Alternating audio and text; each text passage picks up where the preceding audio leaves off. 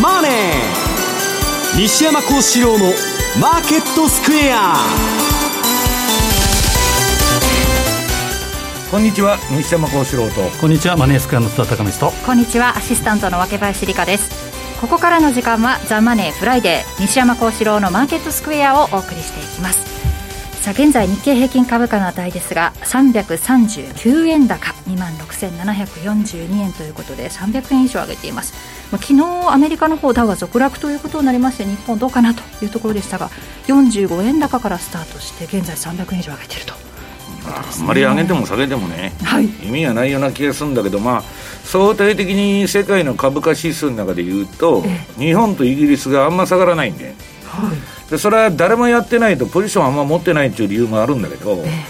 まあなんか割とあのぼやっとした相場なんだけど、まあ、基本的にはね、はい、アメリカもまあかなりあの恐怖が高まってあの恐怖と欲望指数がまあ1桁になったりちょっとリバウンドしたり、えー、今下でギザギザやってる状況なんで、はい。まあ、昨日引け1時間前に売られたんだけど、うん、キャッシュウッドのあのアークでも上げとったくらいですからね、はいまあ、ちょっとまあリバウンドしてもおかしくないなみたいな、まあ、単なるあの買い戻しも含めてね、うん、なんかまあギザギザギザギザやってると。いう感じなんですけどね。まあ、先週ね、野球でいうと、まだ2回終わったところぐらいだみたいなお話もされてましたし相場がね、ひとたび崩れると、そこを打つまでまあそんなにその簡単には終わらないと、うん、でその間に中間半島みたいなのもそのあるんですよ、誤波動で振りながら下げたりするんでね。はいまあ、だからそこら辺はまああのマーケット丁寧に見ていかないとだめなんだけど、はい、全体的にはすごい逆風が吹いてるということに変わりはないということだと思うんですけど、はい、だあのまだね、まあ、今日今日の話するんですけどあのマージンデッド、はい、証拠金負債ですよね、まあ、個人でレバレッジかけた人がまだ相場から降りてないんで、うん、まあ相場のその終点っていうのはねそういう全部投機ポジションが一掃されて終わるという形なんでね、はい。まあ、あれなんだけど、まあ、とりあえずあのバフェットが大量買いしたんで私も何本かレポート書いたんですけど、今週、はい、もうそこ打ったとかね、強気転換だとか言ってる人がいるんだけど、はい、まあ、とんでもない勘違いじゃないかなと私は思ってるんですけどね、うん、はい、この後そのマージンデッド証拠金負債の調整は始まったばかりというテーマでお話伺おうと思ってますそして為替の方ですが津田さん、まあ、なんかこう先週前前回のご出演の時に水星逆行始まりますよというお話ありましたけどまさにそんな水星逆行か、えー、まさに最中で。5月9日にドル円でいうと直近高値をつけて、はい、でまあ10日からちょっとだらだらと来ているところですけど、まあ、あの株の話に戻るとですねまさにあの野球で2回という言い方しましたけど、はい、まあ、これからもちょっと草野球相場って毎回言いますけど10点取ったら20対18とか あ20対5とか表に10点取ったら裏に12点取り返すとかそういう、まあ、1000ドル単位の動きっていうのはしばらくあり得るかなと思うんですけどに比べたら今、えー、為替相場っていうのはちょっと調整中という感じでドル円もですね130円は、えー、ちょっと頭の目的も127円台。アメリカの金利と連動してるんじゃないんですか、そうですね。基本は、10年債がちょっと止まっちゃったからね、そうですね、うん、株はもう当然、教科書通りといいますか、やっぱり引き締めが強く強まると下げてくる、はい、で通貨に関しては、やっぱ水はですね高いところから低いところ流れますけど、お金は金利の低いところから高いところ流れますから、はい、まあ、そういう意味では基本的には、大変通貨はしっかりしてるのかなというふうに思いますけど、まあ、ちょっとイールドカーブがね、長期ゾーンがもう上がらなくなっちゃって、まあ、フラット化してるんでね、気持ち悪い展開には変わりないということですね。ドル円現在127円の8182での推移となっています。さてこの番組 YouTube でも同時配信中です。資料もご覧いただきながらお楽しみください。動画については番組ホームページの方でございます。そして投資についての質問なども随時受付しております。ホームページのコメント欄からお願いします。ザマネーはリスナーの皆さんの投資を応援していきます。この後4時までお付き合いください。この番組はマネースクエアの提供でお送りします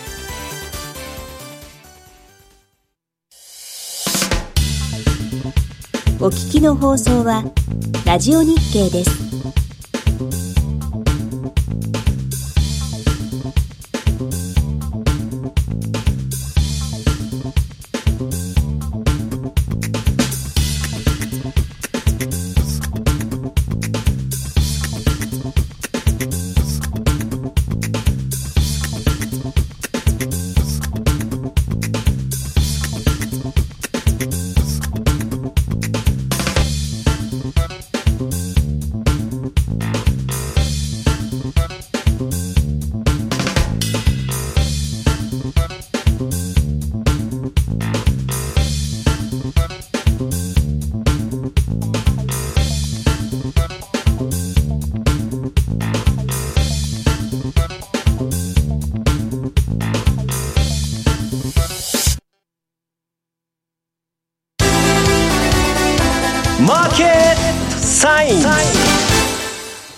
マーケットサインのコーナーです。まずは現在の主要通貨ペア紹介しておきます。ドル円、えー、現在127円の79、えー、今変わりまして127円の8182、ユーロ円が135円の2731、ユーロドルが1.05の8386での推移となっています。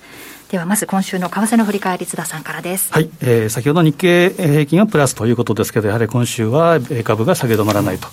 というところ、まあ、背景として一言で言うならば、スタグフレーションの足音というか、姿が見えてると。うん、で、まあ、えー、インフレになるなるけれども、景気は停滞する、低迷するというのがスタグフレーションですけど、はい、で別の側面から見たらですね、市場参,、えー、参加者は、要はパンチボールの再準備をしてくれと。一回引き上げて、お酒は引き上げましたけど、もうちょっとパーティーをさせろというふうな最速相場。延命させろと。のような感じとも取れるかな、つまり QE の最速相場。えーまあ、ただですね、この今の状況はひとえにですね、パウエル議長の、まあ、インフレの定義というかですね、うん、要は高インフレは一時的だっていうことを言ったのは、あれ何だったのかと。うん、日本は今そう言ってますよ、みんな。言ってますね。うん、で、アメリカでも。で、まあ、ちょっと本当、週間ぐらいで言うてますけど、でそこでミスリードしたということで、やっぱりマーケットからしたらですね、あそこでミスリードしたんだから、今後のその、えー、引き締めサイクルでも何かミスリードするんじゃないか、要は信任低下して、えー、いうことで株が売られてるというのが当然だと思います、まああのー、みんなね、もう、あのー、株が下がったんだから、利上げやめてくれっていう話なんだけど、ウォール街的にはね。まあ、そうはいかんと、中間選挙でね、インフレが走ってね、えー、さらにパウエルの人気が落ちたら、まあ、株なんかどうでもいいと、インフレの方がね、全国民にあれですから、まあ、それでやってんでしょうけど、どーんと落ちたらね、また QE5 と、6、7、8、ね、Windows と一緒で11まで行くんですよ、だから。十分あり得ると思います、えー、それしかあの方法がないじゃないですか、ね、おっしゃる通り、やっぱ選挙前になかなかこれ、何もかも高いというのはですね、当然これ、不利なわけですから、えー、何としてでもやっぱり11月までにはですね、抑えたいというのもあると思うんですけど。えー、やっぱり株式市場とか、あと仮想通貨、暗号資産のところも大きく下げてると。暗号資産がちょっと先行して下げてたよね、そうですね、うん、まあ、それと同時にやっぱりえー、ドクターコッパー、どうもですね、うん、4月後半天井をつけて、やっぱだらだら下げてたというのもあります、うん、それは景気悪化を見てるということですそうですね、うん、最初に売られるからね、どうあの景気の先行指標ですから、足元でちょっと戻してますけど、まあ、商品市場で中国はだから財政出動するっていう話だから、そうですね、上海のロックダウンも一応終わったというか、終わるみたいですから。まあ、その辺は5ドルなんかの影響も受けてましたけど、はい、やはり、まあえー、キウイ離れっていうことは、要は薬物離れからの副作用を今、株式市場は起こしているという感じかなと。ただ一方で、そもそも5月っていうのは、まあ、前から言ってますけど、いわくつきの月で、えー、丸一番資料ですけど、例年4月はですね日米ともに強いっていうデータがあるんですが、まあ今年に限ってはニューヨークダウはですね17年ぶりの陰線引けっていうのがありましたけど、まあ、5月はちょっと安くなって、えー、だらだらと行ってこいになって、えー、動くと、10月末まで。6月日経高いんだ。そうですね、データ的には安い安いと。まあ、そういうデータはあるんですけど。だけどね、中間選挙年はね、アメリカの相場ってね、6月でさえないんですよ。うん、もう歴史的にね。で6月はその、えー、米国債の天底をつけやすいということもありますし、まあ、6月はちょっと見ものかな、注目が必要かなと思うんですけど、え丸2番、大変通貨もほぼ動きは同じで、やっぱり4月までは強いんですけど、5月はまちまち、特にオセアニア通貨が大変通貨でこう弱含むという傾向があると。えー、まあ5月は大体リスクオフ、株安、円高になりやすいっていうのが、一応傾向的にはあると。要は10月末買い、4月末売りってよく言う黄金の180日、うん、これは一言で言うと、シンプルな相場付きであると。うんで、5月からですね、10月末まではよく、えー、言ってますけど、われわれは機関商売だと。もう半年はで、わけは分からない相場が売ると。いや、だから、あの、津田さんのあれだと、カナダドルだけ上がるんじゃないそうですね、カナダドルは強いですね。他見たら不規則の180日が続きやすいと、うん、まあ、こう見たら8月は規則的に円高になりやすいというのもあるんですけど、うん、5月、8月、この辺はやっぱり注意という通りで、やっぱ5月、今のところ来てるかなと。現時点では前ですね、先々週ですか、お伝えした通り、やっぱりその前とか、 sell in May じゃなくて、 sell in April がやっぱり正解だったなというのが今、今のところありますね。やっぱこれは繰り返し、やっぱ続けていくというのが大事かなと。でここもとのあの大変通貨の下げ要因というのは3つぐらいあると思うんですけど、要は円安フローの一服、でドルの独歩高と、あとは、まあ、5月アノマリーということが、えー、中心で動いてるかなというのがあります。で、えーまあ、冒頭にも言いましたけど、今現在は、えー、若林さんも注目している、えー、水星逆行の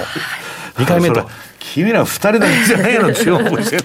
あやっぱり。大体ねいつでも言いますけど水星は逆行なんかしないんですから見えるということで。そういうふうにいろいろ今日あのね個人的にもそのネットの問題とかいろいろあってですね、えー、結構多いなというのがありますけど。まあこれはあくまでえー、コミュニケーションの相互ということですから、マーケットは売り手と買い手のコミュニケーションですから、ちょっと相互が起こりやすいという程度で見てもらったらいいと思います。まあ、これ6月3日まで。で株価に関しては、持ち台の、えー、下、突っ込み、えー、この辺に要注意かなというふうに思うんですけど、はい、丸3段見ていくと、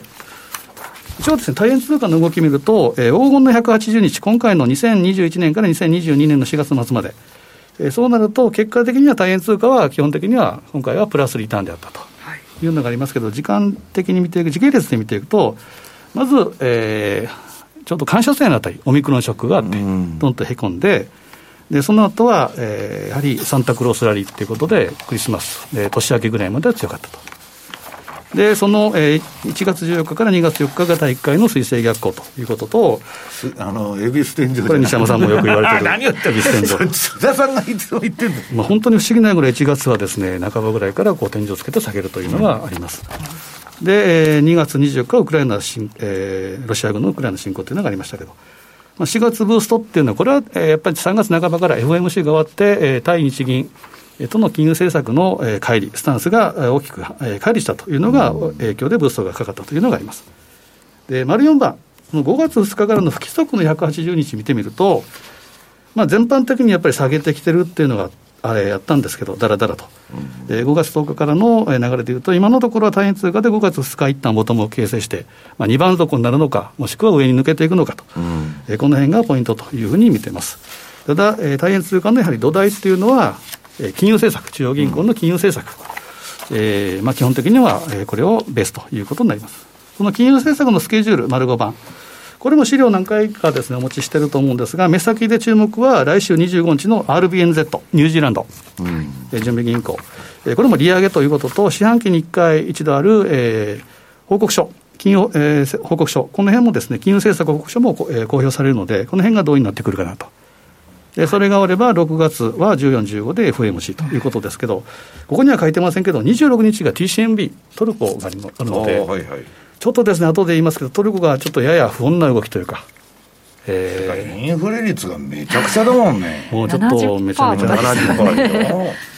で、えー、その政策金利80%にしなきゃインフレ収まらんじゃないですか。収まらないですし、まあ、エルドアンイシューというかですね、まあ、動きはもうしようがないだろうなというのがあって、うんちょっと、えー、この辺は今、チャート的にも今日は不穏な動きということで、えー、うちのマ,、えー、マネースキャンのレポートにも書かせてもらいました。ちょっとあのトルコだけチャート異様な感じがするもん、異様なぐらい動かなかった時期もあったんですけど、うん、今、下に向けて動いてきたなというのがあります。で、えー、そこで見ていきたいのがですね、順番にいくと、まずド,、えー、ドル円、週足チャート、今回ちょっと中心に見ていきたいと思うんですけど、週足でいうとですね、まあ、ドル円はですね、ちょっと行き過ぎた、まあ、空中戦相場やりすぎたということがあって、うん、今は、えー、へこんできてる。で、えー、プラス1シグマぐらいまでっていうのは基本的にはヘルシーコレクションというふうに考えていいのかなというふうに思うんですけど、そのあたりが大体125円。125からまた130っていうのがちょっと上値が重いかなということもあるので、いざいざ。125だから割っちゃうと、上で買い付いた人の投げが出て、そうですね。もうちょっといくかもわからない、まさにアンダーシュートということで、瞬間的には124とか3とかいうのは十分あり得るというふうに考えていいと思います。で、丸7番、ユーロドル。これはですね、ドルのその反対というか、ドル円の反対というふうに見ていいと思うんですけど、基本的にはこのチャートから見れるところは上値が重いということで、ただ、足元でちょっと下げすぎた分の、えー反えー、反省相場といいますか、デッドキャットバウンスなんかあり得ると。まあ、猫が好きですからね、われわれ。猫、いや、バウンド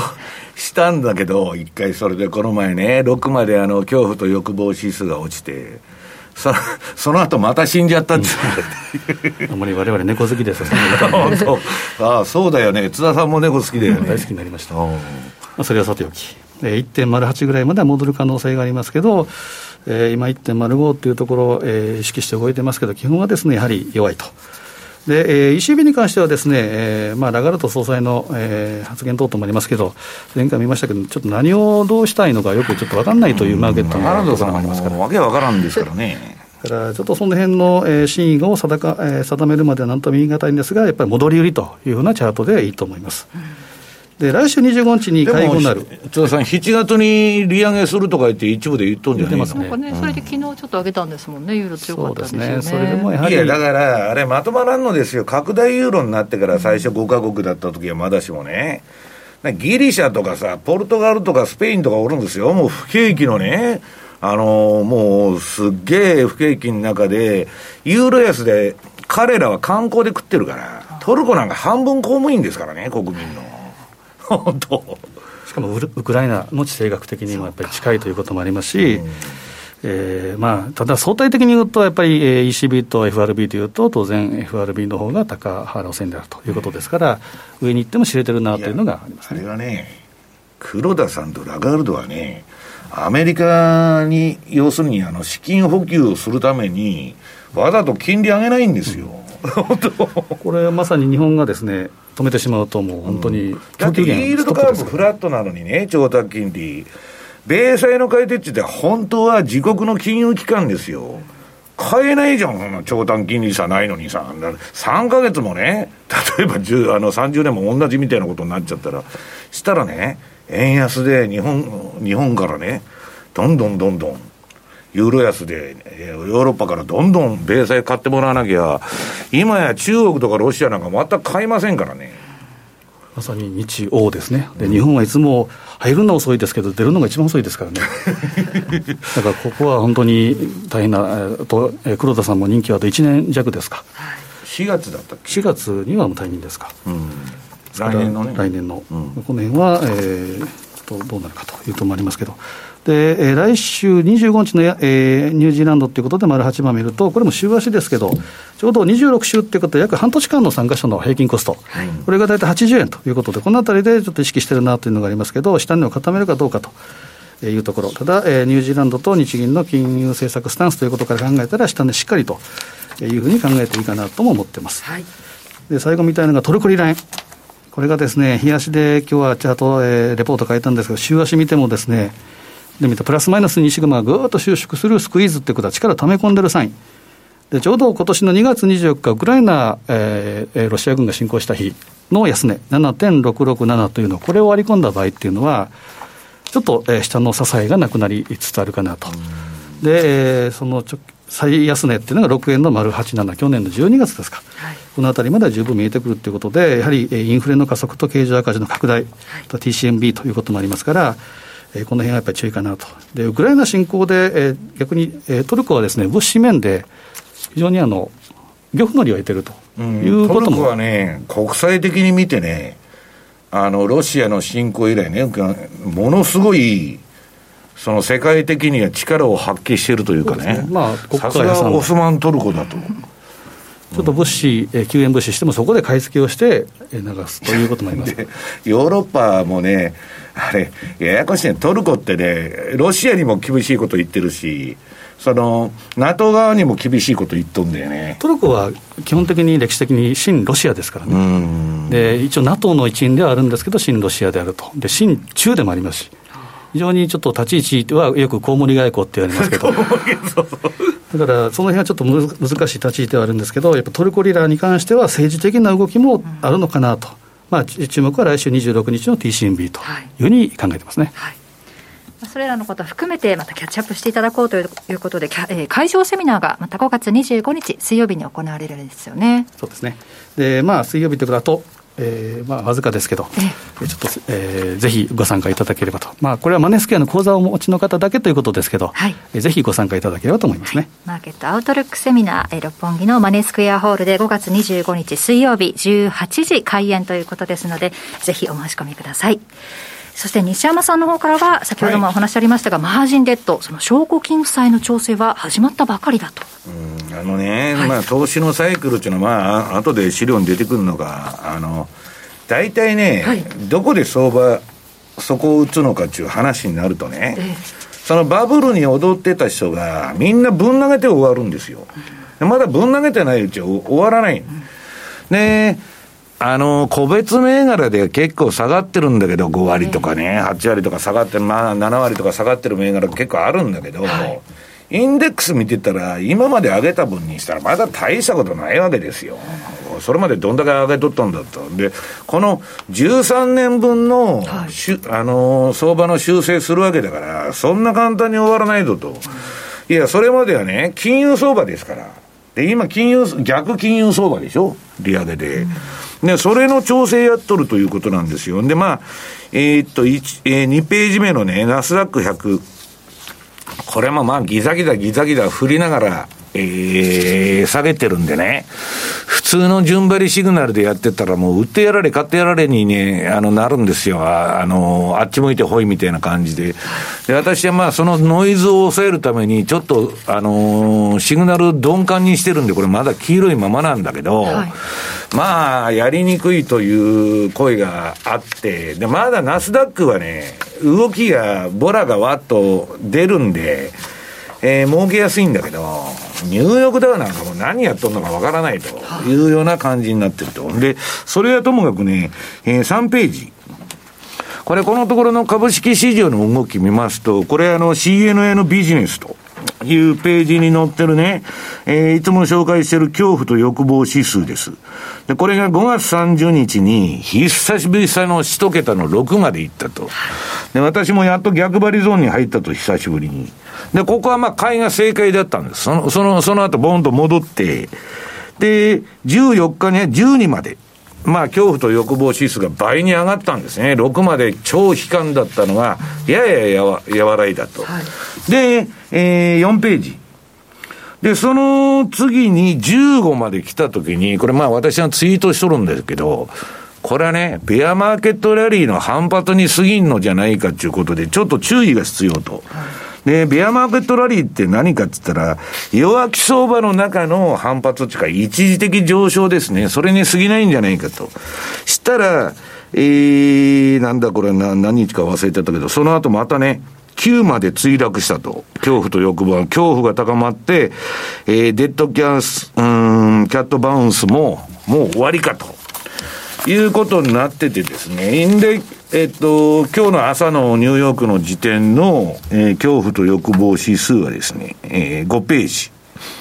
12と。はい。いうことで、また若干戻したんですけど、えー、まだこの、なんだっけ、エクストリームフィアですから、極端な、えー、恐怖の状態にあると。で、えー、この番組で言いましたように6ページ。これね、バブルの崩壊っていうのは、その、証拠金債務。要するに、えー、信用取引とか CFD も含めてみんな今、マージンで、えー、相場やってるんでね、いわば借金してやってると。と現物ならね、まあ積み立てでも何でも、まあレバレッジ1倍だから、まあもうほったらかして、もう何もせんわっちゅう人もいるんだけど、これはね、市場から追い出されちゃうんですよ。証拠金不足で。で、まだそれがね、今回の下げっていうのは始まったばっかりなんで、まあこのダリオのね、えー、1920年代と90年代と、まあツデート、今日の状況を見ても、バブルは剥げてきてるんだけど、はい、で、まああの、極端なバブルっていうのは解消されたんだけど、それが今崩壊の方向に向かっとるんでね、は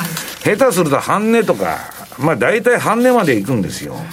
で、まあ、えー、ひどいと8掛けになっちゃうんで、まあそれに、えー、気をつけた方がいいと。で、7ページ。これがね、かってのこれ、えー、っと、グレートデプレーションですから、1929年の世界恐慌から始まって、えー、ドットコムバブルですね、テックバブルと書いてる。で、ビットコインだとかね、えー、2021年、コロナバブルですね、SP の。あと、チューリップバブル。オランダのチューリップですね。球根1個が家と10日まで行った家買えるんですよ、球根行くという。で、えー、人間の狂気っていうのは恐ろしいんですけど、あと南海バブルですね、1720年。あと、フランスの、えー、有名な量的緩和バブル。今の日本とかアメリカとか、まあ、世界中量的緩和やって、そのバブルが崩壊した。これは、インフレによって終わったんです。インフレっていうのはどういうことかって言ったら、通貨ルーブルの価値が無価値になった。という事件があって、で、これ見、これ見るとね、そのバブルのトップから前後1年のまあチャートを出しとんだけど、もうね、あの、ミシシッピバブルが一番でかい形で映ってるんだけど、まあ、あの、1年ぐらいはかかるってことですよ、調整相場っていうのは。で、えー、8ページ。これがね、えー、まあ、あのー、バブルを計測するのに、まあ、あの、大恐慌、1929年の大恐慌があった時にガルブレイスがね、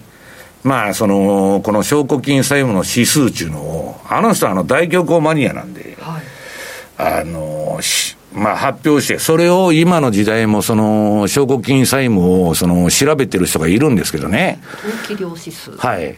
で、これは G、これは GDP に対する証拠金債務を今、あの、取っとるんです。単なる証拠金の額じゃなくて、対 GDP 比の数字で、そうすると、これは、えー、ドットコムバブル、リーマンショック、この黄色、黄色い枠で囲っとるとこです。はい、で、えー、この2018年のあの、タントラム相場ですね。で、今回と来とんですけど、もうね、笑うほど、バブっちゃってるんですよ。もうコロナの給付金で、あの、めちゃくちゃなバブルになってて、まあ、それのね、まあ、あの、象徴するあだ花がロビン・フッダーだったんですけど、まあ、あの、これがまだ折り返したばっかりなんで、この証拠金今、相場が下がってきて苦しくなってね、みんながもがいて、あらゆる資産から今、今、あの、金が抜けてるんです。で、えー、9、9ページの、まあ、大体相場っていうのはどういう動きするかというと、投資のサイクルっていうのがありまして、えー、っと、これまだ時間あるのかな？もうないのか。少し、2分ぐらいで終わりになっちゃいますね。はい、えー、っとね、この1番から16番のサイクルなんですよ。最初バリューレベルで投資家がマーケットに参入とか株価が上昇とかでだんだんバブってきて気が緩んでくるわけですよ。はい、でも、えー、株は上がるしかないっちゅう人ばっかりでね。で、陶水感が広まって、もうレバレッジかけ放題と。で、熱狂がね、えー、極まってクレジットもどんだけでもお前ら金貸したるぞと。銀行がね、弱い銀行ほどね、クズみたいな会社に融資するんですよ。日本でもアメリカでも。で、それでバブルがね、えー、もう極まって、で、大体投資詐欺だとか相場操縦ですね。ま、あの、マニプレーションが横行すると。もうアメリカでね、えマニプレーションだらけと今は。で、その14になると、そこで、マーケットがクラッシュして、投機が一掃されるって書いてるんですよ。はい、一掃されるまではなかなか止まらないと。いうことなんです。で、時間がなくなっちゃったんで、ちょっとあの、もう、もう一ページできる？はい。あ、えー、っとね、じゃあ、やっちゃうと、マージンデッドの推移っちゅうんでね、これね、一番マージンデッドの象徴的なね、証拠金債務でパンクしたっていうのは、あの、この番組でもやりました、アルケゴスのね、ビルファンという、えー、昔タイガーにいたあの、えー、営業マンなんですけど、これがファミリーオフィスっていうのを使ってね、密かに、まあ、あの、超の額の金をね、動かしてたと。ただ、2、3日で全部なくなっちゃったと。まあ、相場っていうのはね、そういうことが往々にして起きるということでございます。ということで、えー、間もなく大引けを迎えますが、現在日経平均株価349円80銭高、2万6752円64銭ということです。以上、マーケットサインでした。お聞きの放送は、ラジオ日経です。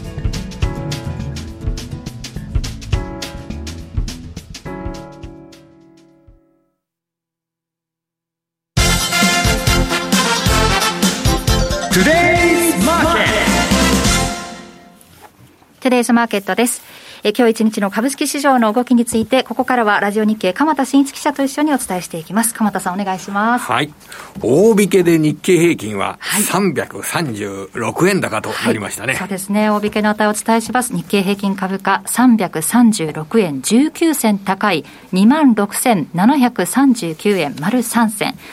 えー、2時40分頃に2万6769円20銭というのをつけていますが、もう大引けにかけてもどんどん上げていったという感じですよね。はい、そしてトピックスも伝えておきます。プラス17.29ポイントで1877.37。マザーズはプラス16.62で657.29ということになっています。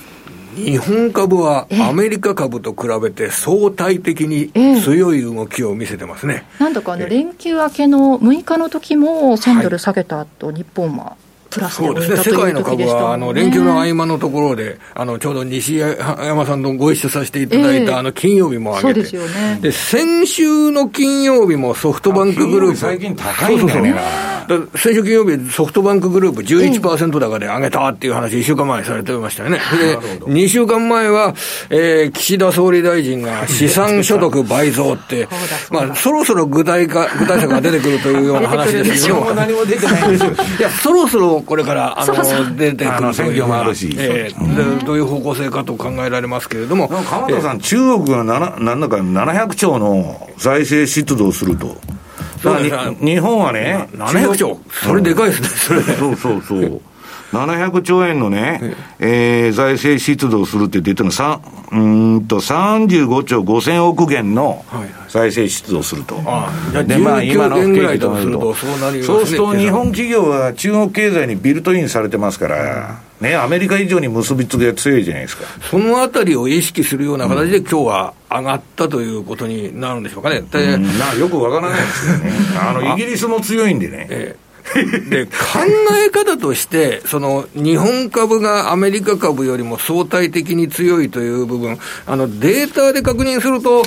去年の年末と比べて、えー、今、ナスダック総合指数は27%下なんですよ、えー、まあ、毎日下がってますもんね、うん、それでで日本株は、日経平均はきき去年の終値と比べると7.5%下なんですよ、だから、うん、まあ、その前の動き見たら全然違うじゃないかって。物理的な法則で、あナスダックとかね、アホみたいに上げとったとき、日本株上がらなかったから、下がりもしないっていうだけの話ですよ。そうそうそう、まあ、そう言われてしまえば、もうそのままなんですよ。ね。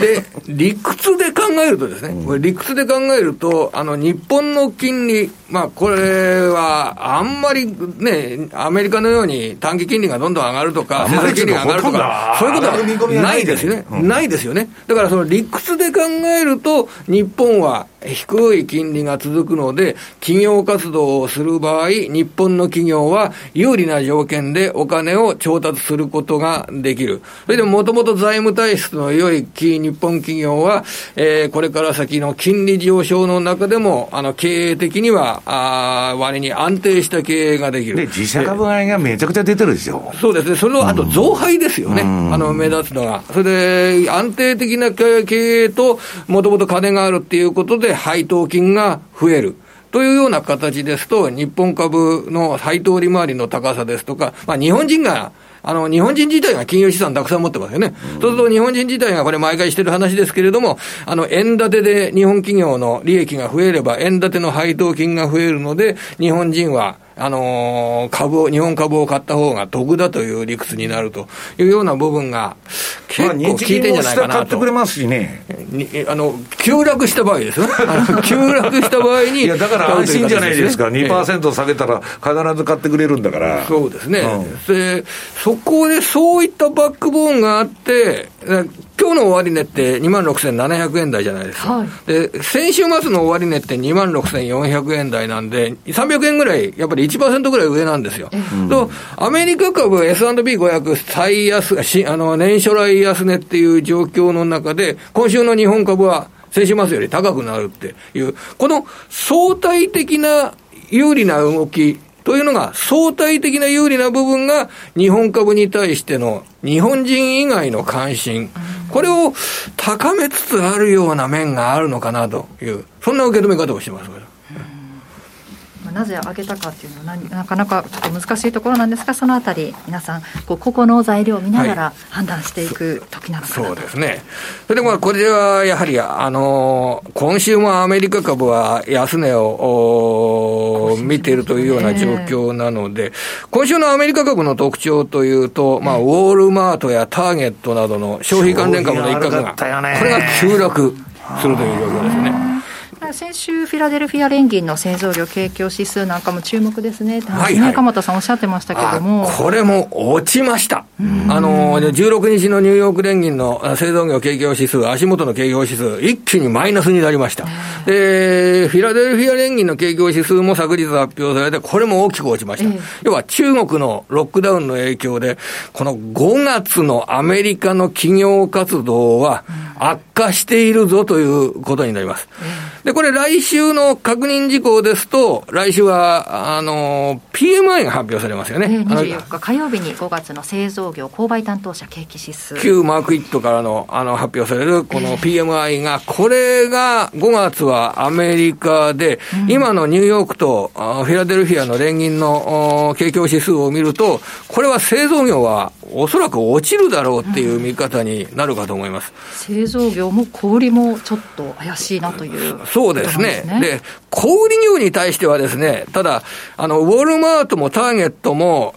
4月で占められた決算、四半期決算が2%から3%の増収だったんですよ。はい、で、物価が8%以上上がってるときに2%と3%の増収っていうのは、じゃあ物価の上昇分も売り上げに寄与してないのかって、売り上げの増加につながってないのかっていう、そういう面があったかと思うんだよ。で、あの、ウォールマートはこれ皆さん知られたエブリデイロープライスですよね。それで、ターゲットはディスカウントチェーンですよね。だから安売りの会社って厳しいんですよね、原材料や仕入れが上がってくると。ターゲット安いからね。ええうん、そういうところ安売りの会社が厳しいという状況なので、で、ここでマクロ指標を見ると、今週はあの、アメリカの小売売上高が発表されてますよね。で、アメリカの小売売上高は8%台の伸びなんですね。うん、1年前と比べて8%台の伸びで。これもだって物価上昇と同じじゃないかって言われてしまえば、それまでなんですけど。それで強くなっちゃうんですよ。で、でも、その物価上昇と同じでも8%伸びるので、そうすると、ウォールマートやターゲットの2、3%の伸び自体が、会社がダメなんだっていう。で、アメリカ消費が悪いんじゃない。会社がダメなんだ。その価格を転嫁できてないとか、そういうことです、ね、こう考えると、ちょっとまたこれから先、あの小売業で、えー、ウォールマートやターゲットほど悪くないような会社、こういうのはあるはずですよね、だってそうじゃなかったら、マクロ指標のこれ、説明がつきませんもんね、これ。まあ、だけど、そういう連中、全部ネットで買ってるんじゃないんですか。あこれはインターネットでの売買であっても、これ、増えてますよ、小売売上高、でも、そのインターネットでの売買を小売業っていうのは取り込んでいる、今、取り込んでますから、ウォールマートなどにしろ、もやってますよね、だからそこの部分は、インターネットで買ってくれれば、増えてくるわけですよね。であとはアメリカの消費は、そこで、なんか物よりも、日本よりもですね、結構、レジャー、あっちの方の需要、あの外食の売上がですね、うん、えー、2月から4月の累計の小売売上高で25%増えてます。なんか結構チップ代もすげえ上がってるんですよ、本当に。ガソリン代も高くなってるけど、結構ちゃんと使ってるというかね、皆さん、車乗ってられるってことですもんね。ただまあ、ちょっとあの5月の製造業の状況を見ると、4月から6月の企業業績については、やや警戒する必要が出てくるんでしょうね。うん、で、アメリカの製造業が警戒するということになると、これ、日本の製造業とも、これ、当然、あの共通する面がありますから、うん、今、はその4、6月期、7、9月期の企業収益に対してのダウンサイドリスクっていうんでしょうかね。そこはやっぱり株価のここまでの下落に効いてきてるんでしょうね。その中で、えー、日本株は相対的に強いという、そういう状況を捉えています。じゃちょっと一部分を見て、反応しすぎてる、不安定になりすぎてるっていうところはあるのかなと。これはアメリカの株は、西山先生のご専門ですけど、1日で25%下落というのはですね、えー、まあ株式市場で行われていることは、これは事実で正しいんですよ。はい、ターゲットの株価が1日で25%下落、ウォールマートの株価が2日間累計で17%下落っていうのはもう正しいとしか言いようがないんですけれども、えーただちょっと、その企業ので、ね、価値が本当に一日でそんなに目減りするものなのかっていうことは、あの冷静に考える必要があるでしょうね。だから、まあ、あのメタプラットフォームズとかね、あのなんだっけ、あのネットフリックスもそうだけど、もう鎌田さん、今4、4分の1下がるんですよ、はいはい、1日に。それがすごく目立っておりますよね、これ。で、でこの目立っているのは、あやはり流動性の枯渇というんでしょうかね、そこの流動性の枯渇というかな、これから先、えー、 quantitative tightening によって、量的金融引き締めが行われるというような、そういう方向性にあるので、お金の流動性が減るとするのであれば、株価の動きっていうのが、あすごくボラティリティが高くなってしまう。という、その理屈のもとから値動きが高く、大きくなっているという考え方はできるのかなと思ってます。あとあの、まあ、トルコの70%に比べるとあれなんですけど、日本の CPI が2%を、ね、超えてきたっていうニュース、今日ありましたけれども、そうですね、これは、あのまあ、僕の捉え方は、うん、あの、電力料金ですとかを含めて上がってるという部分が、これから先の夏のエネルギー政策、これの議論につながるんじゃないかと考えてます。うん、夏のエネルギー政策というのは、要は夏はクーラー需要で電気代増えますね。はい、電気代絶対上がりますね、これ、うん、絶対って言っちゃいけないんですけど、上がることは可能性非常に高いですね。でそれで原発再稼働させて、東芝とかもみんな上がるんですよ、今上がってるじゃないですか、東芝。はい。はい、その今の西山さんからのお話のあったような、その原子力発電関係の、えー、ビジネスに対しての新しい考え方ですとかっていうのは、非常にあの参考になるんじゃないかと思います。これ、昨日も申し上げた話ですけど、付け加えて言っておきますと、あの昨日発表された機械受注で、原子力発電所向けの原動機の受注、これが1、3月期の累計で1年前に比べて45%増えてます。だから世界の原子力発電関係の原動機、これ、三菱重工ですとかっていったものがやってるようなものですけど、この受注っていうのが1、3月期、相当高いレベルに増えたということは、これは事実としてですね、覚えておきたいと思います。先ほど来週の注目、えー、24日火曜日の5月のアメリカ製造業購買、えー、製造業購買担当者景気指数という話ありましたがその同じ日に5月のユーロ圏の PMI が発表されます。その他注目ありますか？そうですね。やはり FOMC の5月分の、えー、内容、あのー、こちらが発表されます、あのー、水曜日ですね。25日水曜日。これはあの金融政策っていうのは今そのステートメントの発表ですとか、FOMC 当日と、その FOMC の議事要旨の発表と、両方、マーケットにインパクトを与えるような傾向にありますので、えー、当然、えー、利上げについての意識ですとか、 quantitative tightening に対しての意識ですとか、あの材料として、えー、分析されると考えております。り来週注目して、また来週お話伺おうと思います。ここまで鎌田記者でした。どうもありがとうございました。えではここでえ売買代金など固まったようですのでお伝えしておきます。えプライム市場全体の売買高は12億5330万株。売買代金は2兆9995億3200万株。えー、全体の値上がり銘柄数は1270銘柄で全体の69.1%値下がり銘柄数が492銘柄で20全体の26.7%変わらずが75でした、えー、そして直近の、えー、金。国内の金先物をお伝えしておきます。直近の金先物がえー、1グラム7562円、プラス87円でプラス1.16%。えー、東京原油先物は1キロリットルあたり、えー、7万6810円、プラス470円、プラス0.61%となっています。では、ここからは西山さんにアメリカのマーケットについて伺っていこうと思います。はいまあ、あの、鎌田さん言ってるように、1日に25%も下がるんでね、為替でそんなこと起こったら大変ですよ、本当。1000ドル下がる場面を結構こんなに見るっていうのは。だから株っていうのは本当動くなということなんですけど、はい、まあ、それはともかくね、えー、っと、12ページ。まあ、ウォール街もね、JP モルガンだけはカンカンのまだ強気をやっとるんですけど、他のとこは腰が引けてきてですね、まあ、顧客にはね、静かに景気後退マニュアルを配布しとると。ね。下がるって言っときましたよと、ヘッジかけとるんですね。大体証券会社のレポートなんてね、開封率25%ですから、誰も読んでないな、独立系のレポートならね、我々も有料で取ってますけど、なもんね、セールスレポートですから、誰もまあ、あの、真剣に読んでないんですけど、それでも、そういうことを書かざるを得なくなったと。でまだね、こういうのを出すだけアメリカの会社マシ。日本の証券会社なんてそんなこと絶対やらないじゃないですか。えー、で、まあ、それはともかくね、えー、っと、なんだっけ、世界的なリスク資産はまだ、まあ、えー、はじ、売却のし、リスク資産の売却は今始まったばかりなんだと。ブルームバーグが言っとるんですよ、私は言っとんじゃないし。はい、ね。日本の報道ではこういうのはね、あんまり新聞とか見てても乗っ取ったことがないんですよ。日本のか、えー、株の下げはまだ始まったばかりとかね、そんな記事読んだことないと。いうのは、まあ、かなりバイアスがかかってるということ、かかってるということを考えないといけない。で、日本はその代わりに何やってるかっていうとね、古速のことばっかするんですよ。13ページ。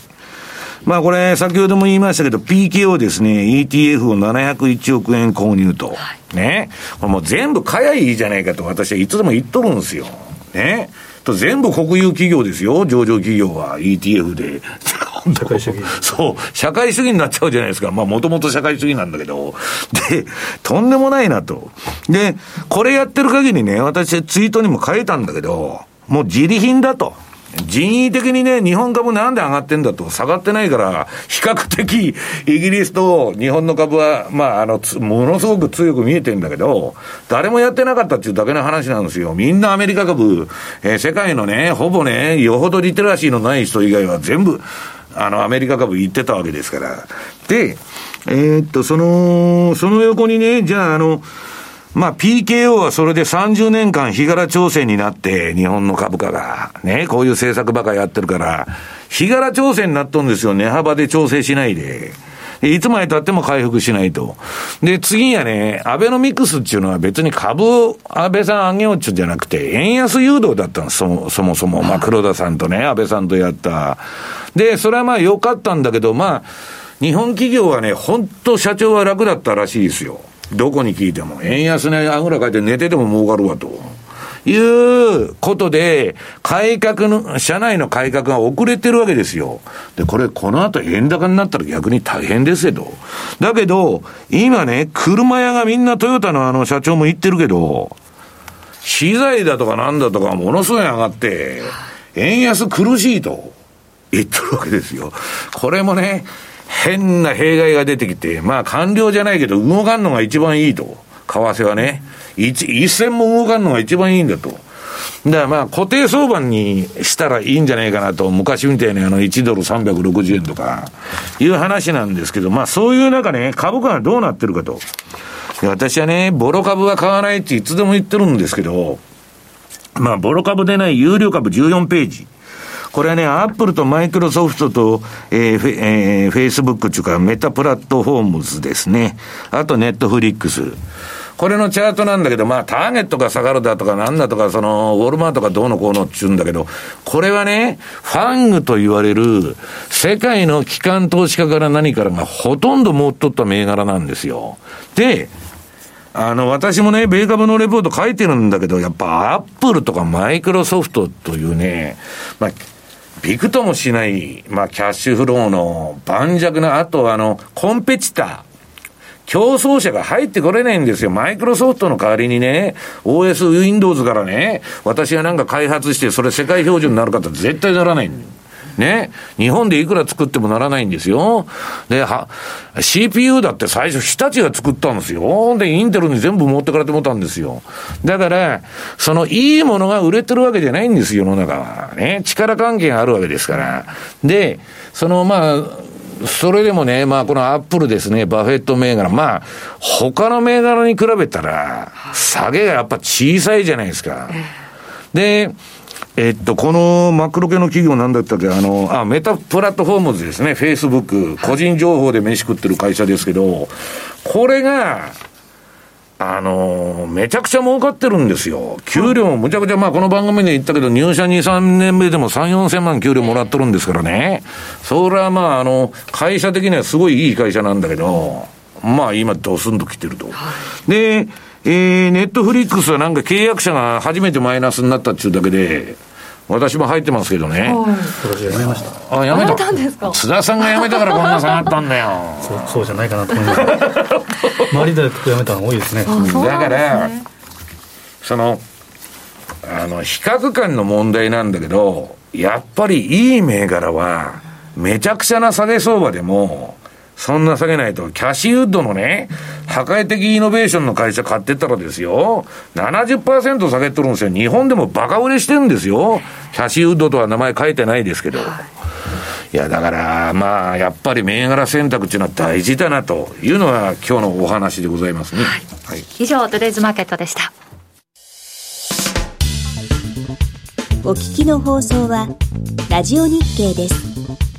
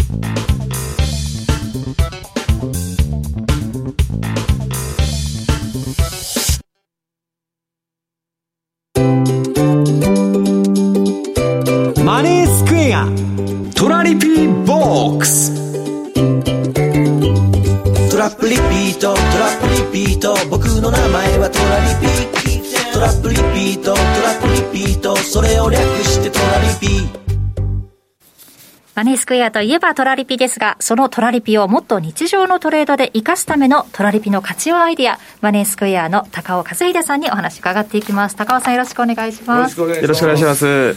今回、はい。はい、今回ですね、ええ。えー、実際に今週ついにリリースされました、えドルカナダ持ってきました。そうですね、ドルカナダがリリースされますよと先週ご案内していたんですがいよいよ登場したということですよね。はいそうなんですよ取引開始がですね、えー、今週の月曜日16日からということであちょっと資料の1ページ出していただいて、はい、こちらリリース記念ということで、はい、えー、月曜日からですね8月末までスワップ売り買いどちらもゼロゼロで提供させていただいているのでまずは非常にお取引しやすい状態で始められるといったところがメリットかなと思ってます、うん、どうですか皆さんの反応は。そうですねやっぱりゼロゼロということで、えー、まあ、いろんな仕掛けしやすいといったところで、はい、好評いただいております。そうですよねそして戦略リストも公開されますよというお話でしたが。はいそうなんですよ。ちょっと2枚目のスライドお願いします。今回戦略リストもですねリリースに合わせて同時に、えー、出させていただいておりまして、はい、こちらのハーフハーフ戦略といったところですね、はい、ちょっと今回ですねこのハーフハーフ戦略について少しお話しできればと思っていて、はい、3ページの方ちょっとチャートの図の方ですねお願いします、ドルカナダはハーフハーフ戦略なんですね。そうなんですよ。でちょっとこのチャート見ていただくと2015年からのチャートになっているんですけれども今回ですねもう2015年のチャートのほぼほぼを埋めるような形で売りと買いで仕掛けておこうといった、このような戦略ですね。はい、はい、なので実際に中長期的な割と長いスパンで、えー、トラリピがワークしてくれそうなところを今回狙いにいっているベーシックな戦略になりますと。はい、はいで今回これがですね、えーまあ、実際にこのレンジ感として下が1.2から1.3買い取らリピと。で上が1.3から1.4の部分が売り取らリピというところで仕掛けの方を、えー、出しているといったところなんですけれども、一応この期間ですね2回だけですね、えー、レートが上がってきていてレンジをはみ出すような場面があったとおそらくあのリスクオフ局面とかで、まあ、コロナショックだったり、これはですね16年4月はチャイナショック、で20年3月は、えー、コロナショック、要はリスクオフ局面とは変わりやすいということですね、まあ、当然、有事のドル買いということと、うん、株が下がったり、原油が下がると、カナダドルも下がりやすい、そうなると相対的にはポンと上に行くということですから、まあ、有事は上がるというふうに見てもらったらいいと思いますね。はい、ありがとうございます。なのでこのそういった時にこういった形でレンジ抜けて上げてくるようなケースもあると思うので、はい、ちゃんとここが大体ですね、えー、1.46台両方ともつけているんですけれども、えー、ここになってもロスカットにならないようにちゃんと仕掛けの方、えー、数値図を組んでおこうといったところで考えておりますと。はい、はい、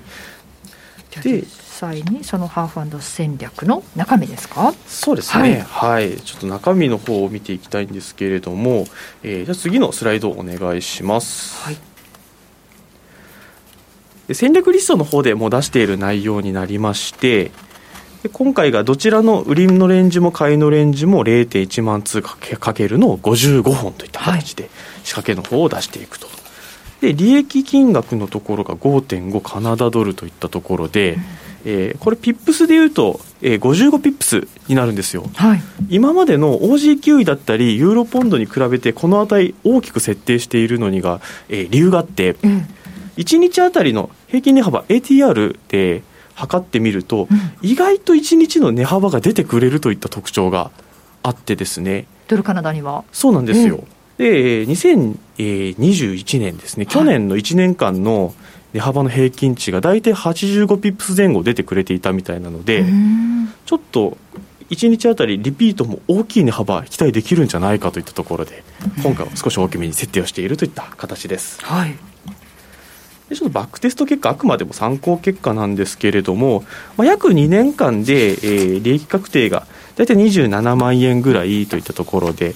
まあ、大体年換算すると15%いかないぐらいの利益も、えー、期待できるようなところで、まあ、バランスも取れた非常に、えー、ベーシックな戦略かなといったところで、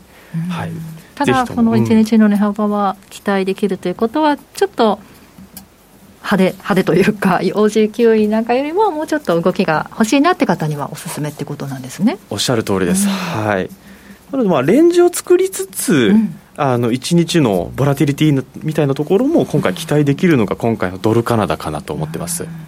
毎日チェックしたいなって人はね、そうですね。楽しみですもんね、はい、今、特にちょっと OG9 の方が少しちょっと停滞気味だったりするので、えー、はい、逆にこのドルカナダなど合わせていただくと、非常にそのあたり、利食いも楽しみになるかなといったところですね。プラスして、ドルカナダにも取り組むってことですよね。そうですね。はいでこれがちょっとドルカナダの面白いところの一つで、あのまあ、ドルドル絡みの通貨だったりするので、はい、ドル円の値動きと、まあ、似たような動きするんじゃなかろうかと思われる方いるんですけれども、実際、ドル円との値動きの相関性みたいなところもあまりないといった特徴もあるので。今特に裁量でドル円取引されている方とかに、また別にこのトラリピとしてハーフハーフドルカナダ入れていただくっていうのも相性非常にいいかなと思ってます。じゃ組み合わせて取り組むにはもってこいの通貨ペアなんですね。そうですね、えー、はい。たところでやっぱりその、まあ、もちろん OG9 にもそうですしユーロポンドにもそうですし、はいうん、もう他に何かあのトラリピであったりお取引されているという方にプラス追加していただくのには非常にもってこいかなと。うん、ね、OG9 と、えー、ポンドユーロポンドとこのドルカナダ全部やってもいいって比嘉さん言ってましたもんね。一日ずっと見て。3大陸通貨ペアというか、ね、えー、まあ、大陸はイギリスがの大陸かどうかちょっと別にして一応、えー、その辺の相関性を考えていくと、うん、えー、非常に面白いかなと、うん、でドルとカナダに関しては、まあ、基本的にはドル円割ることのカナダドル円なんですね、はい、で後でチャート見たら分かるとほぼシンクロして動いてるってことはやっぱり隣国ですし、そう大きな政策金利の、えー、乖離もないということになると、はい不規則の180日はこういった3大陸通貨ペアっていうのは面白いかなとも思いますね。はい、はい。今ちょっとあの3大陸通貨ペアといった話題が出てきましたけれども、はい、次のスライドお願いします、はい。はい、ドルカナダリリース記念セミナーですね。そうなんですよ。これがですね、えー、6月3日に当社マネースクエアの、えー、セミナー会場の方で、はい、えー、当社のシニアアナリストの八代と私の方で一緒にドルカナダについてお話しさせていただくんですけれども、うん、先ほど出てきた OG9 位だったりユーロポンドだったり3大陸ですね、まあ、3つの地域に分けることによって、まあ、どのようなメリットがあるのかであったりとか、まあ、実際のそのそれぞれの通貨ペアごとの複合戦略どういうふうに組んでいくとどういう結果が得られるみたいなちょっと踏み込んだ内容までお話しできる機会かなと思っているので、はい、ぜひとも。でこれが、えー、どなたでもお申し込みいただけると。なるほど。はい、はい、なのでちょっとあのマネースクエアのセミナールーム見てみたいなとか、ええ、そういった方でも気軽にですね申し込みいただければと思ってます。景色がいいんですよね。夜景も綺麗ですしね。このセミナーですね。こんなこと言うとあれです。私が企画させていただいたので。あそうなんですね。ぜひぜひですね、え、あの高尾さんの顔も見ていただいて、はい、セミナールームにも来ていただいてと。当然八代シニアの話もありますからあの成功しないと私のちょっと首も そういう裏事情あるわけ私の首。はえらい深刻な話ですよそれ。6月3日金曜日6時から夕方の6時からマネースクエアホールで行われる会場セミナーということでどなたでもご参加いただけます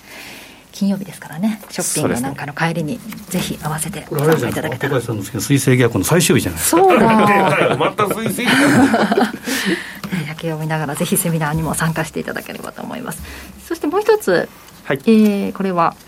1ページありますけど OG 位の方ですかね。そうですね、はい、あの毎度おなじみのといったところで、えー、はい。次のページの、えー、OG 位の方お願いします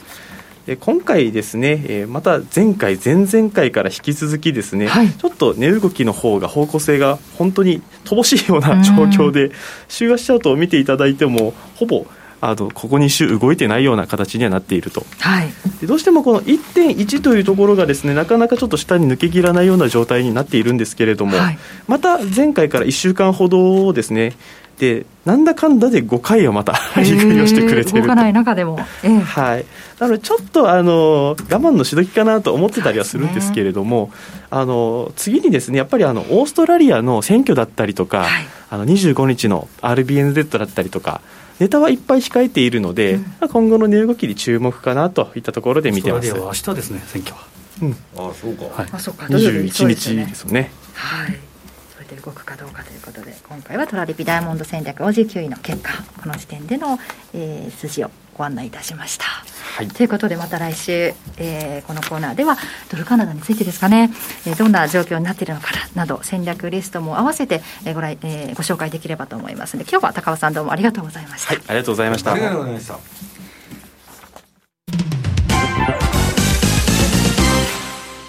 マネースクエア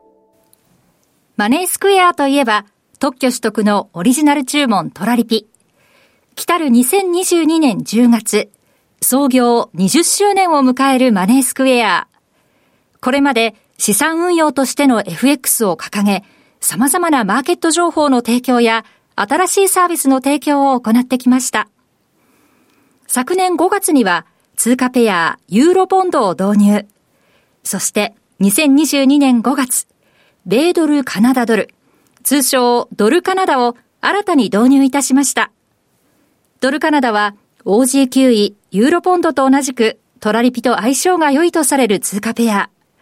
トラリピ運用の新たな選択肢としてぜひご検討ください。特設ページではドルカナダの特徴、そしてストラテジストが考えたドルカナダのトラリピ戦略を公開しております。マネースクエア公式サイトよりご覧ください。マネースクエアではこれからもザ・マネー西山幸四郎のマーケットスクエアを通して投資家の皆様を応援いたします。毎日が財産になる株式会社マネースクエア。金融商品取引業関東財務局長金賞番号第2797号。当社の取扱い商品は投資元本以上の損失が生じる恐れがあります。契約締結前交付書面をよくご理解された上でお取引ください。お聞きの放送は、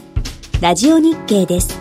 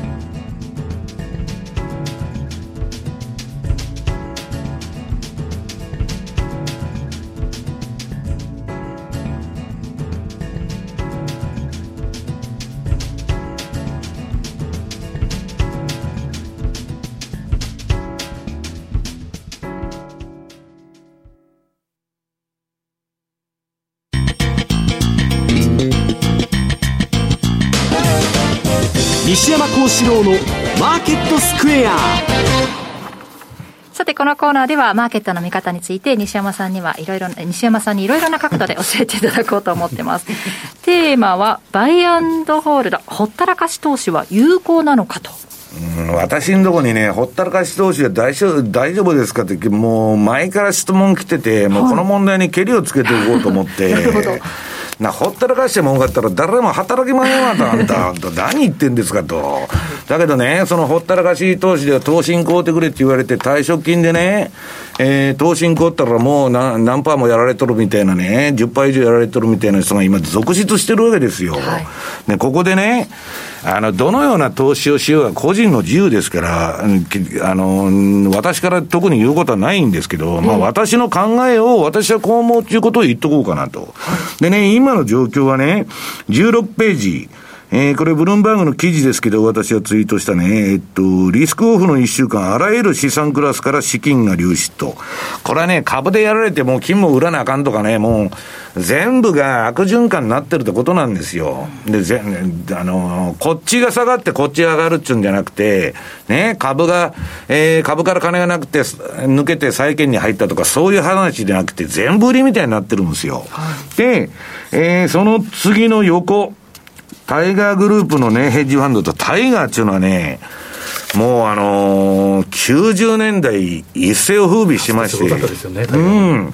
で、まあ、その後の記事も出てくるんであれですけど、これね、ほったらかし投資じゃないんだけど、買いのみしかしないファンドっていうのがあるんです。これ、タイガーの、その、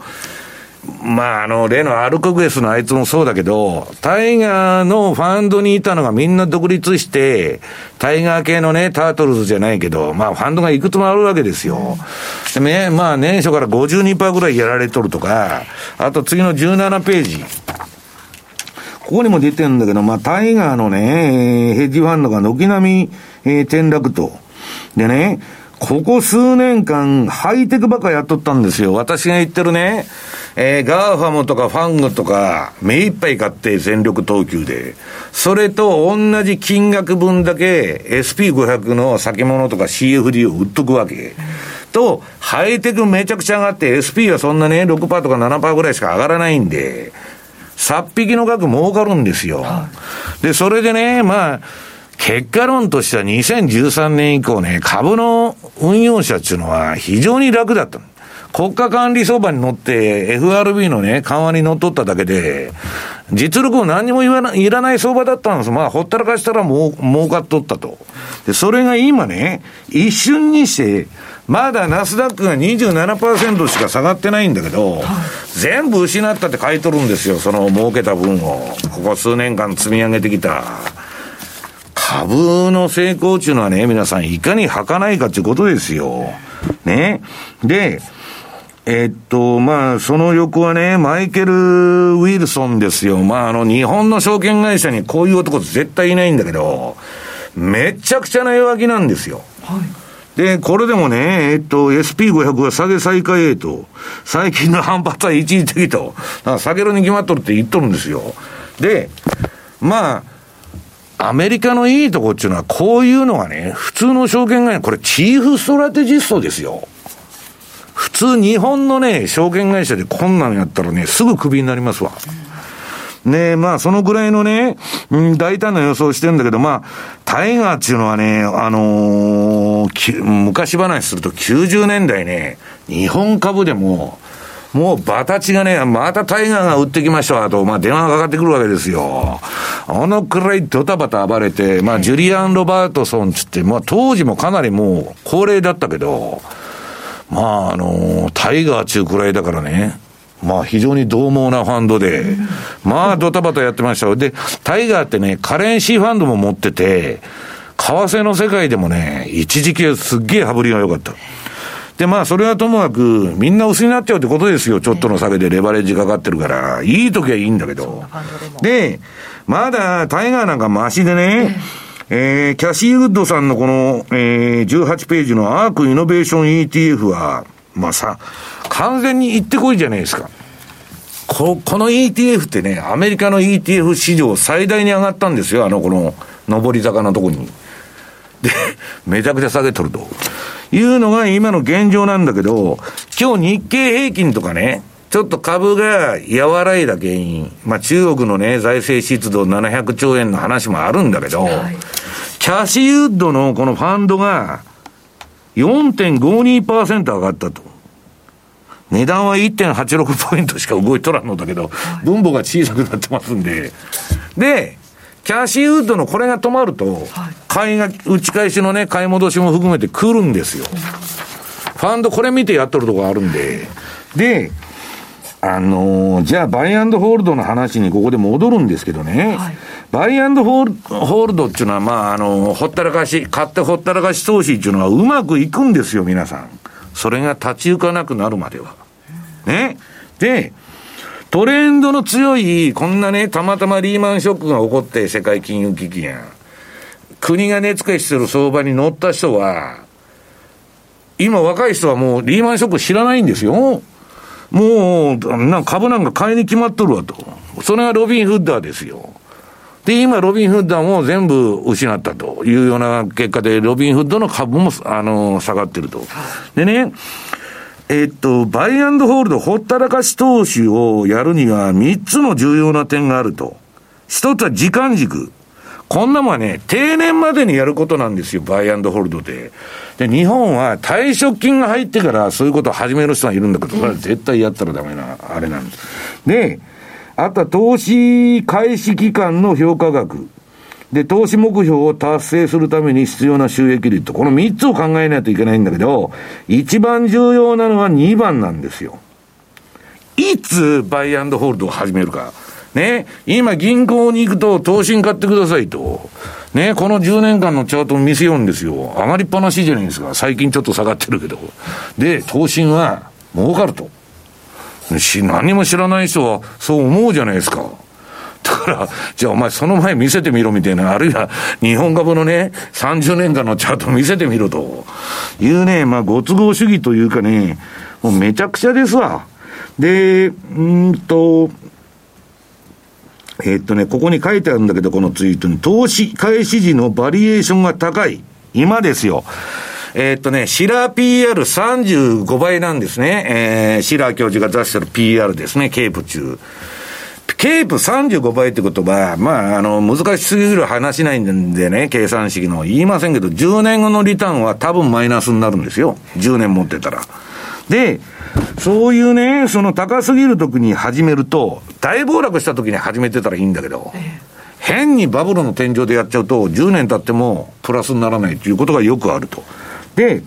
株式市場は小売回り、えー、普通預金と同じではなく、損失は退職金制度を破壊すると。変えとるじゃないですか。ベビーブーマーとかね、アメリカの、ど、あの、日本の段階の人でもね、IT バブルでやられたとか、リーマンでやられて全部飛んじゃった人って山ほどいるんですよ。で、えー、っと、その上に書いてあるのがね、退職金が振り込む、振り込まれると銀行分かってますから、お津田退職しよったかと。ね。退職金貼ったと。で、投資にすぐ売りに来るわけ。で、ね、え？本当に周りによく来るうん。だから、結局、証券会社分からんじゃん。それが、津田さんが退職したかどうか。津田さんの口座に退職金が振り込まれるから銀行はすぐ投資売りに来るんですよ。で、弱い銀行ほどしょうもない商品売りようんですよ。で、しょうもない会社に融資すると。これがね、古今東西の原則なんです。で、それはともかくね、えー、っと、20ページの、いつ始めるかということですよ。で、これはね、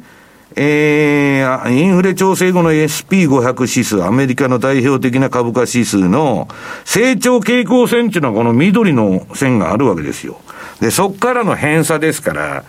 いかにアメリカの、えー、巡航的な成長軌道から SP500 が離れてるかと。これはね、1929年見てくださいよ。世界大恐慌ですよ。若林さん全然大したことねえじゃん。離れてたって言ったって。で、その後のね、えー、バブルいろいろあるんだけど、はい、あのー、なんだっけ、全然、まあ、乖離が一番すごかったのはドットコムバブルですね。ドットコムとか、なんとかコムでつくつく企業は全部買いやと。はいこれは、ナスダックが5000から2000まで短期間に急落して、今この帰りって、天文学的ですよ。こんなもん平均回帰しとったらどうなんだと。元の成長軌道に戻ったら。これで、相場はね、バイアンドフォールドであっても皆さん、その、始める時期、タイミングが全てなんですよ、積み立てとかも。レバレッジ1倍だからいいけど、これレバレッジかけてたらね、ちょっと今みたいな2割3割の急落あったら全部吐き出しちゃう、タイガーとかそんなみたいにね。で、これね、あの、全部平均取りようんですよ。あの、お客による営業資料っていうのは。はい、で、平均何パーセント儲かりますと、まあ平均で儲かったって、その後途中でリーマンショックみたいなのあったら全部飛んどるだろうという話なんだけど、平均で鳴らしちゃうと、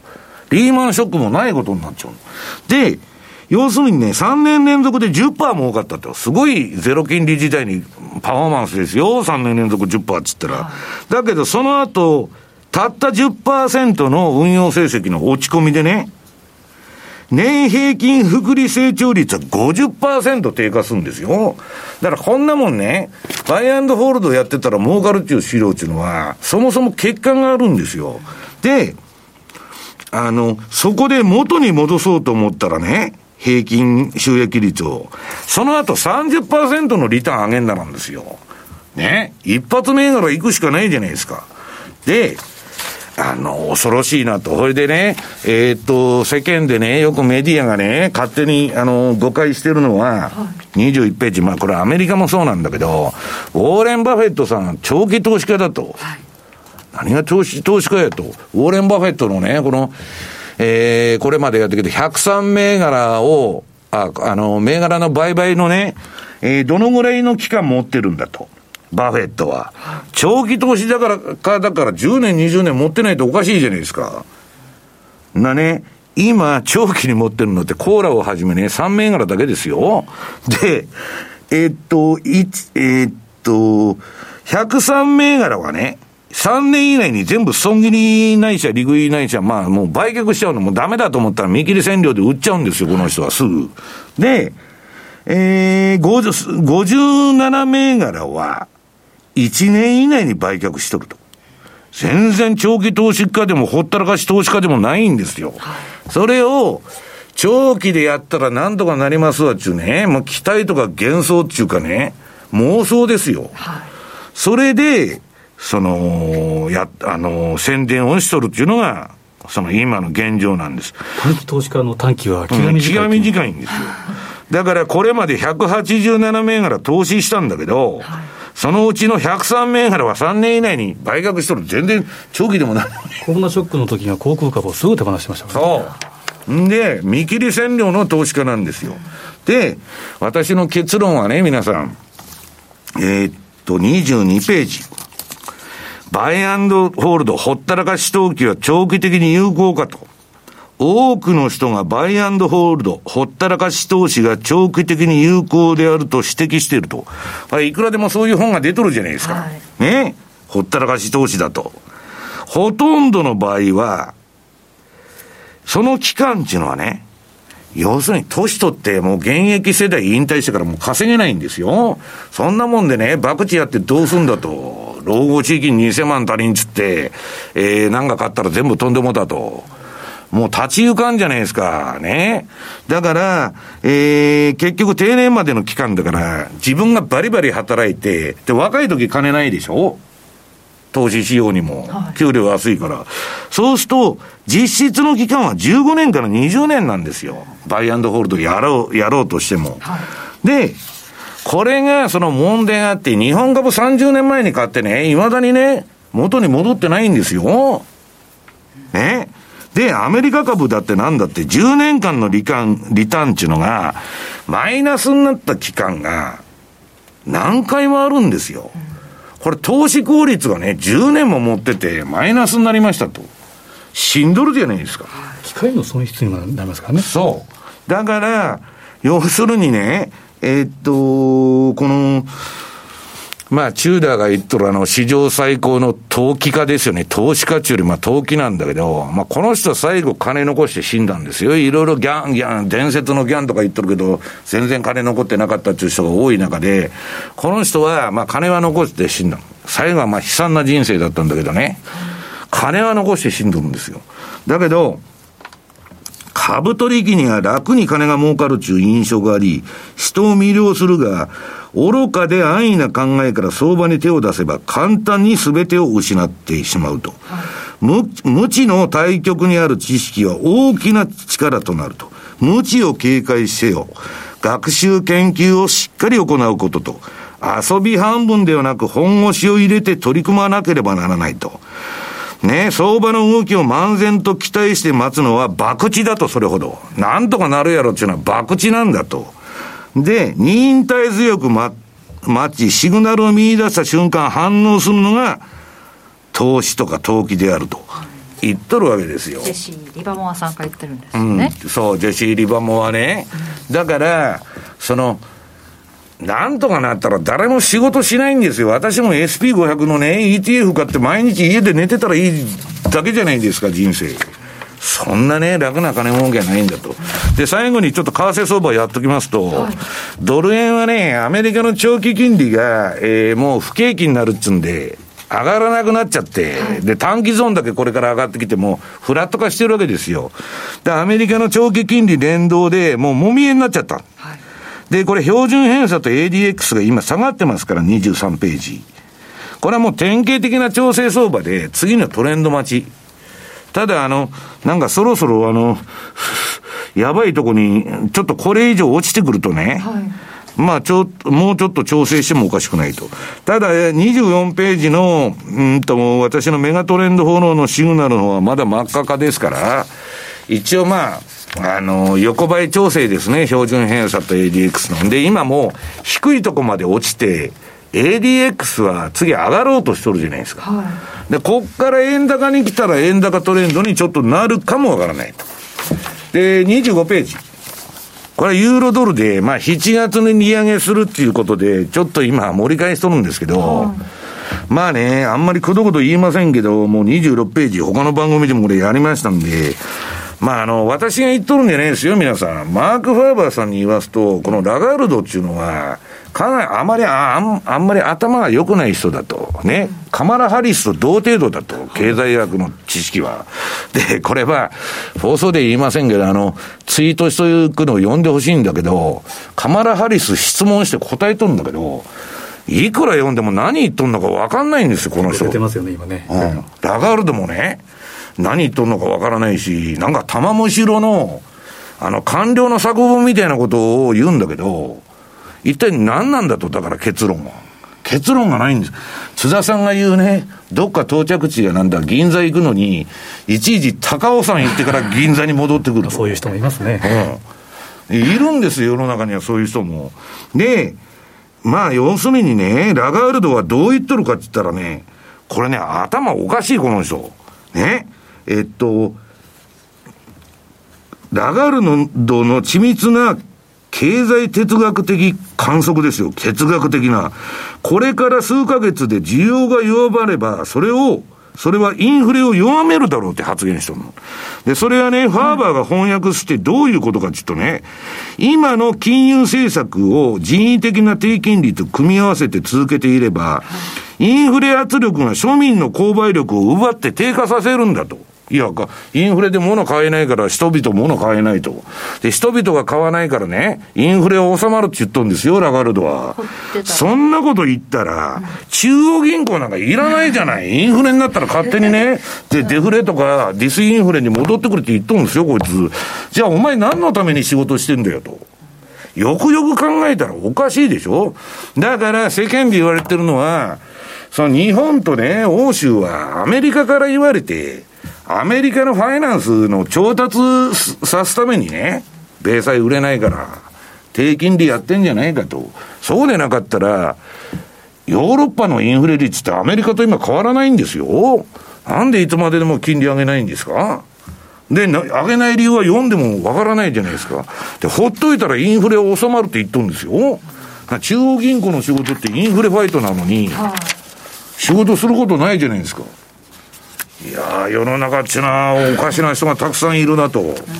いう話なんですよ。それだけでインフレは収まると見てるってことですよね。ほっといたらだから、インフレになったら若林さんもう物買わないと。でもね若林さんも飯も食わないし、車も乗らないし、何もしない人なんですよ、だから。ね、買わないんだと、とにかく。だから、えー、服も買わないし、飯も食わないから、インフレは収まるんだって、ラガルドは言っとるんですよ。はい、そんなことあんのかと。いう話でしょ。はい、はい、ということで、FX マーケットスクエアでした。お聞きの放送は、ラジオ日経です。